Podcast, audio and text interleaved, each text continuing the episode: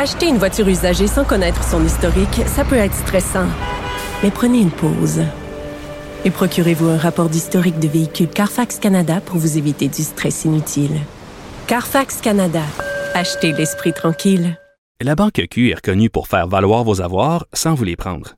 Mais quand vous pensez à votre premier compte bancaire, tu sais, dans le temps à l'école, vous faisiez vos dépôts avec vos scènes dans la petite enveloppe. Hmm, C'était bien beau. Mais avec le temps, ce vieux compte-là vous a coûté des milliers de dollars en frais, puis vous ne faites pas une scène d'intérêt. Avec la banque Q, vous obtenez des intérêts élevés et aucun frais sur vos services bancaires courants. Autrement dit, ça fait pas mal plus de scènes dans votre enveloppe, ça. Banque Q, faites valoir vos avoirs. Visitez banqueq.ca pour en savoir plus. Rappellerai que 1,3 milliard, 44 milliards de dollars. c'est beaucoup, beaucoup d'argent. À partir de cet événement-là, il y a eu un point de bascule. Un directeur de la section argent, pas comme les autres. Yves Daou. Et veux-tu de l'électricité chez toi?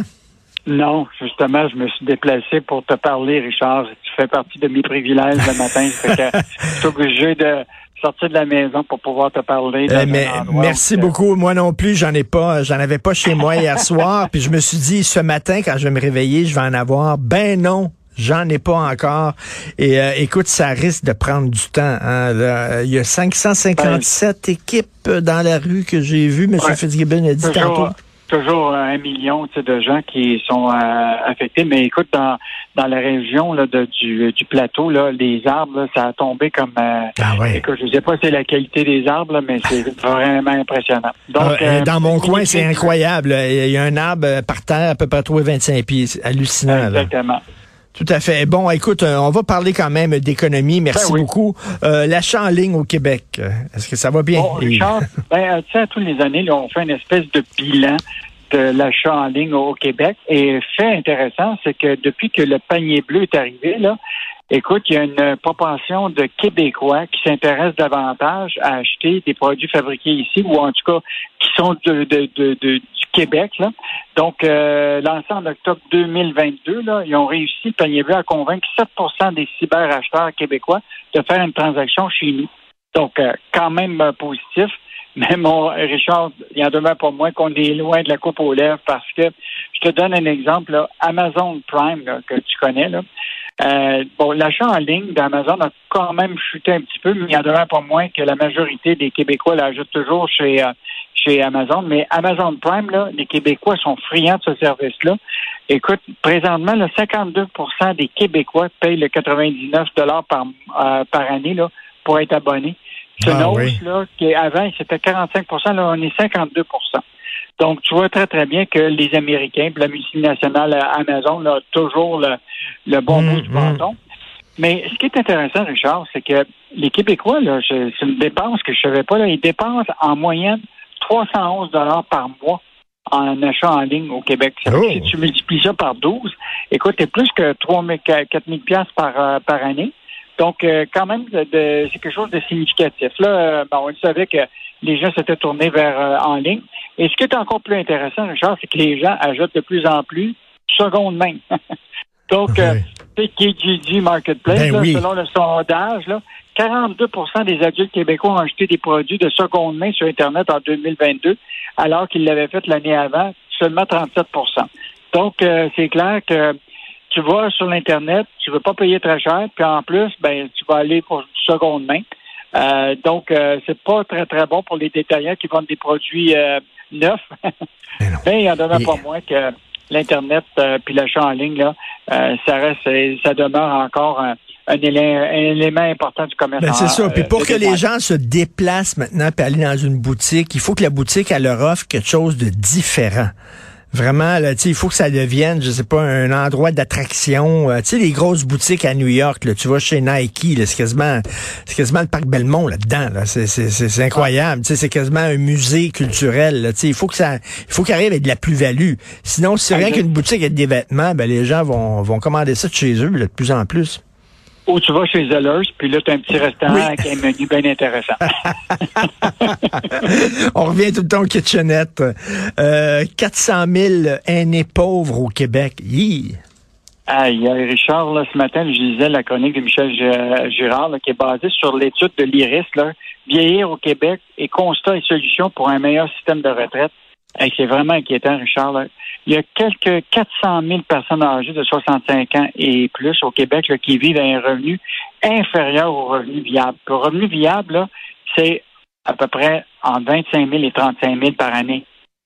Et, et, ça, 53% des personnes vivant seules font partie de ces 400 000-là. Puis les autres, c'est les couples euh, vieux, là, les personnes qui sont engagées. Il y en a 18% qui sont à peu près 125 000. Donc, presque un demi-million de personnes âgées de 65 ans et plus qui vivent dans la pauvreté au Québec. C'est, écoute, c'est un constat épouvantable, ben, Tout à fait.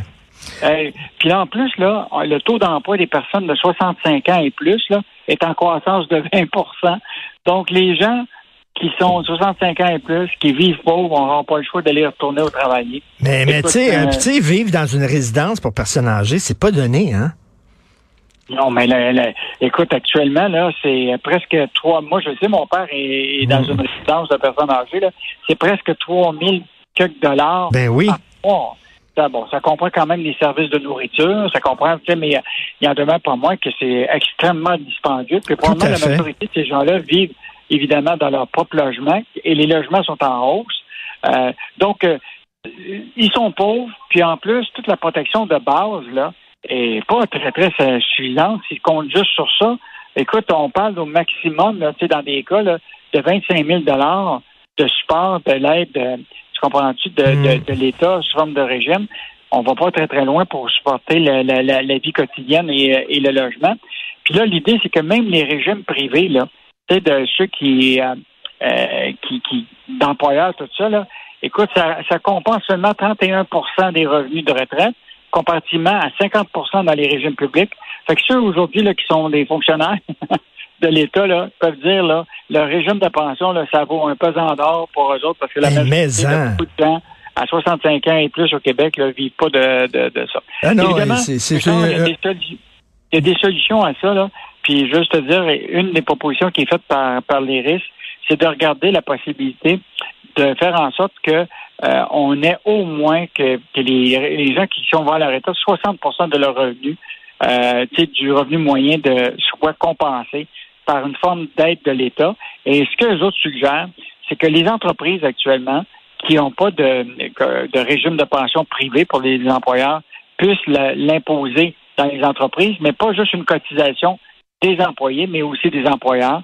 Ça, c'est la suggestion de, l'IRIS aujourd'hui pour faire en sorte que dans un avenir rapproché, ceux qui seront, ceux qui sont dans les 40 50 ans aujourd'hui, ben, qui puissent penser à une retraite euh, viable à partir de 65 ans. Euh, méchant débat. Ah oui, non, mais c'est un texte assez coup de poing, là. D'ailleurs, ça prend toute la page, euh, la chronique de Michel Girard à lire et en terminant, beaucoup d'argent de l'intelligence artificielle gérée par le clan Desmarais. Bon, ben Richard, on a beaucoup d'argent pour euh, les plus riches et moins pour les pour nos gens qui sont pauvres à la retraite. Mais là, c'est annoncé ce matin.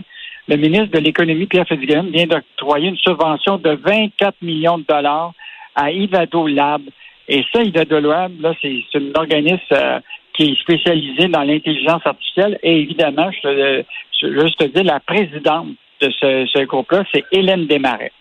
Et donc, elle, elle avait déjà eu 65 milliards, 65 euh, millions en 2018 et 2019.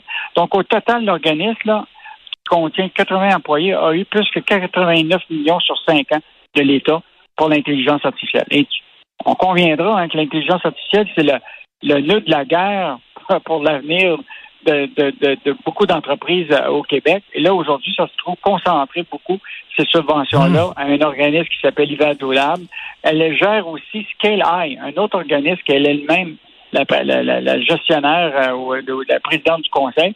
Et imagine-toi, elle aussi a eu de cet organisme-là beaucoup de subventions.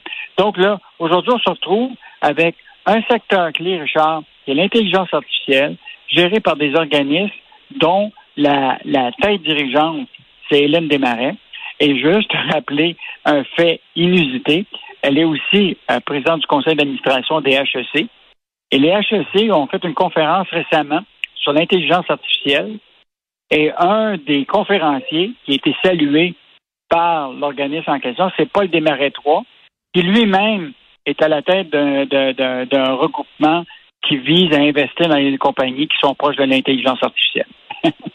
Donc là, tu vois les réseaux d'affaires, là? Ouais, ouais. Tu, tu suis l'argent, tu sais exactement à qui ça va aller. Hey, mais on en, on en donne-tu des subventions? Incroyable. On dirait que chaque jour, on voit une photo de Pierre Fitzgibbon en train de donner un chèque à quelqu'un. Vraiment, on en a beaucoup de l'argent. Merci beaucoup, Yves Daou, puis euh, j'espère que tu vas avoir l'électricité euh, bientôt, toi aussi. Salut, bye. OK, salut, bye, bye.